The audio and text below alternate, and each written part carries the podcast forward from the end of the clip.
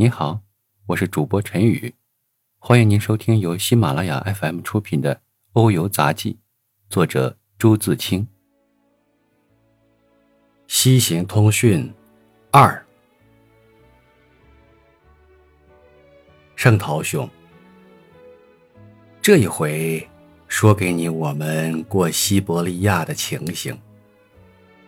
平常想到西伯利亚。眼前便仿佛一片茫茫的平原，暗淡的斜阳照着，或者凛冽的北风吹着，或者连天的冰雪盖着。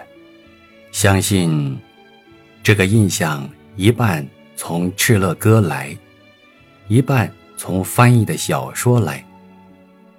我们火车中所见，却并不如此惊心动魄的。大概是夏天的缘故吧。荒凉诚然不错，但沿路没有铜山，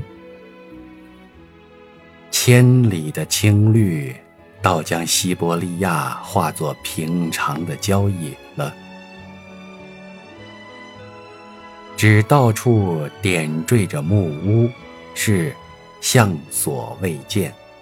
我们在西伯利亚七日，有五天都下雨，在那牛毛细雨中，这些微微发亮的木屋是有一种特别的调子的。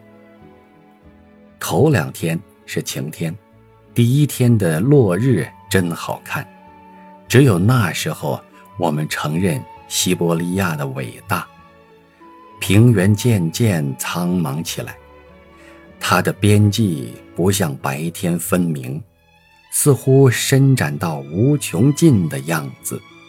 只有西方一大片深深浅浅的金光，像是一个海。我们指点着，这些是岛屿，那些是船只，还在微风中动摇着呢。金光绚烂极了，这地上。是没有的，勉强打个比喻，也许像熊熊的火焰吧。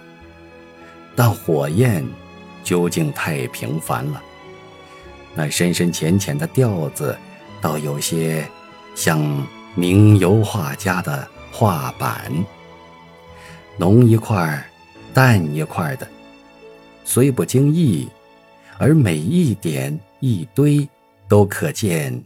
他的精神，他的姿态。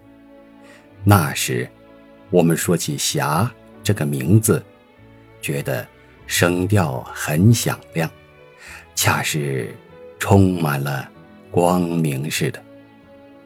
又说到“晚霞”，晚的声调带一些明末的意味，便令人有已近黄昏之感。L 君。说英文中无与“霞”相当的字，只能叫做“落日”。若真如此，我们未免要为英国人惆怅了。第二天傍晚，过贝加尔湖，这是一个大大有名的湖，我所可想一看的。记得郭沫若君的诗里说过，苏武在贝加尔湖畔牧羊。真是美丽而悲凉的想象，在暗淡的暮色中过这个寂寞的湖，我不禁也怀古起来了。晚餐前，我们忽见窗外很远的一片水，大家猜，别是贝加尔湖吧？晚餐完时，车已沿着湖边走了，向北望去。只见渺渺一白，想不出那边还有地方。这湖单调极了，似乎每一点都同样的平静，没有一个帆影，也没有一个鸟影。夜来了，这该是死之国吧？但我还是坐在窗前待着。东边从何处起？我们没留意，现在也像西边一样，是无穷的白水。车行两点多钟，贝加尔湖依然在窗外，天是黑透了。我走进屋内，到底不知什么时候完的。在欧亚两洲交界处，一段路颇有些中国意境，绵延不断的青山与悠然流着的河水，在几里路中只随意取了几曲。山高而峻，不见多少峰峦，如削成的一座大围屏。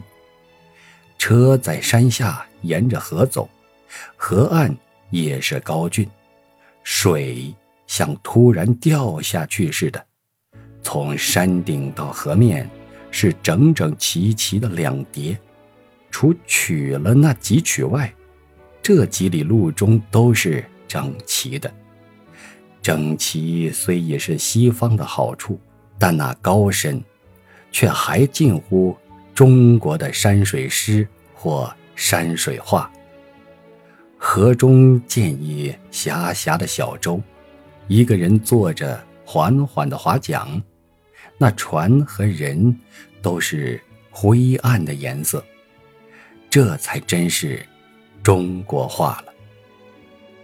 车中一间屋睡四个人，而我们只有三个。上车时想着能老占着一间屋就好，但晚上便来了一个女人，像是做工的或种地的。她坦然睡了上铺，这在国内是不会有的。我们不但是三个男人，并且是三个外国人。第二天，他下车了，来的是三等车中唯一的绅士。他大概因为晚上我们出入拉门，扰他清梦，下一天搬到别屋去了。以后来的是兵，兵，我们都说与兵有缘分呢。最后来了经济学博士，他的名字我还记得，是约瑟。是玩纸牌时要按名计分，他告诉我们的。从前来者都只说俄国话，我们偶然也能答应一两个字，是从万国卧车公司的指南上学来，如不三个多少之类。不字用的最多，伴着的是一摇头，这自然干脆不过。但往往从此打断了谈话，到这地步，那一位大概不是站在门外窗口去看风景，便是闭上眼睡觉。这位约瑟君却不同，他除俄国话外，自己说还懂得法文。L、H 两位都懂法文，我们立刻觉得屋里更有意思起来了。但约瑟君的法文却实在不够用，他只能说些单字，L、H 两位应付得很费力。可是，他爱说话极了，老是枝枝节节地谈下去。他告诉我们，俄国报说汉口党人烧了美孚煤油公司，又问起好几个中国人的名字，难为他记得住这些名字。有一个下午，他拿了纸笔，画了地图，和我们议论天下大事。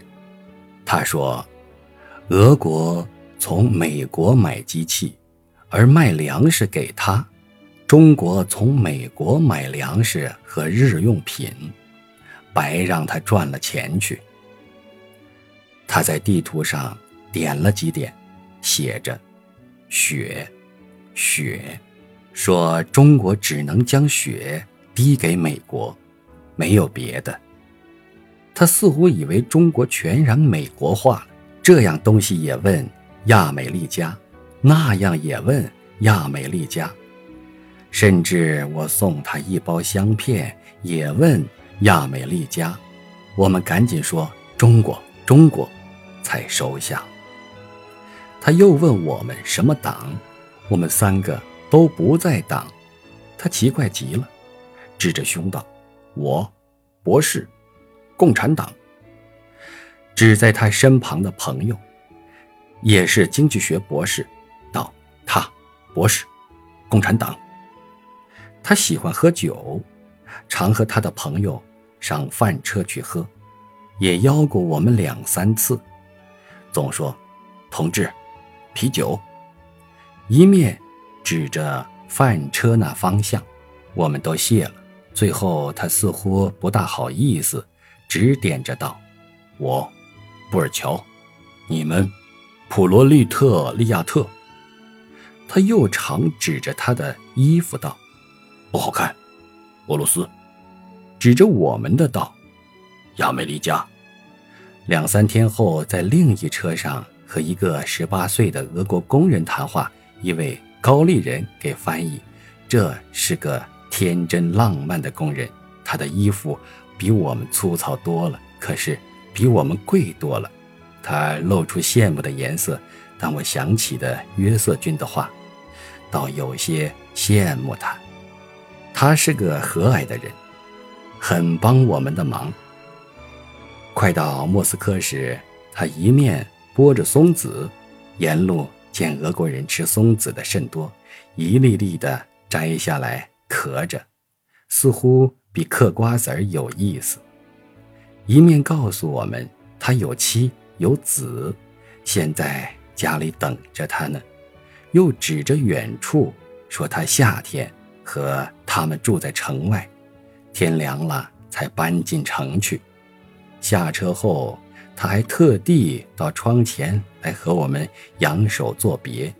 他是黑头发，紫脸膛，绕腮胡根子。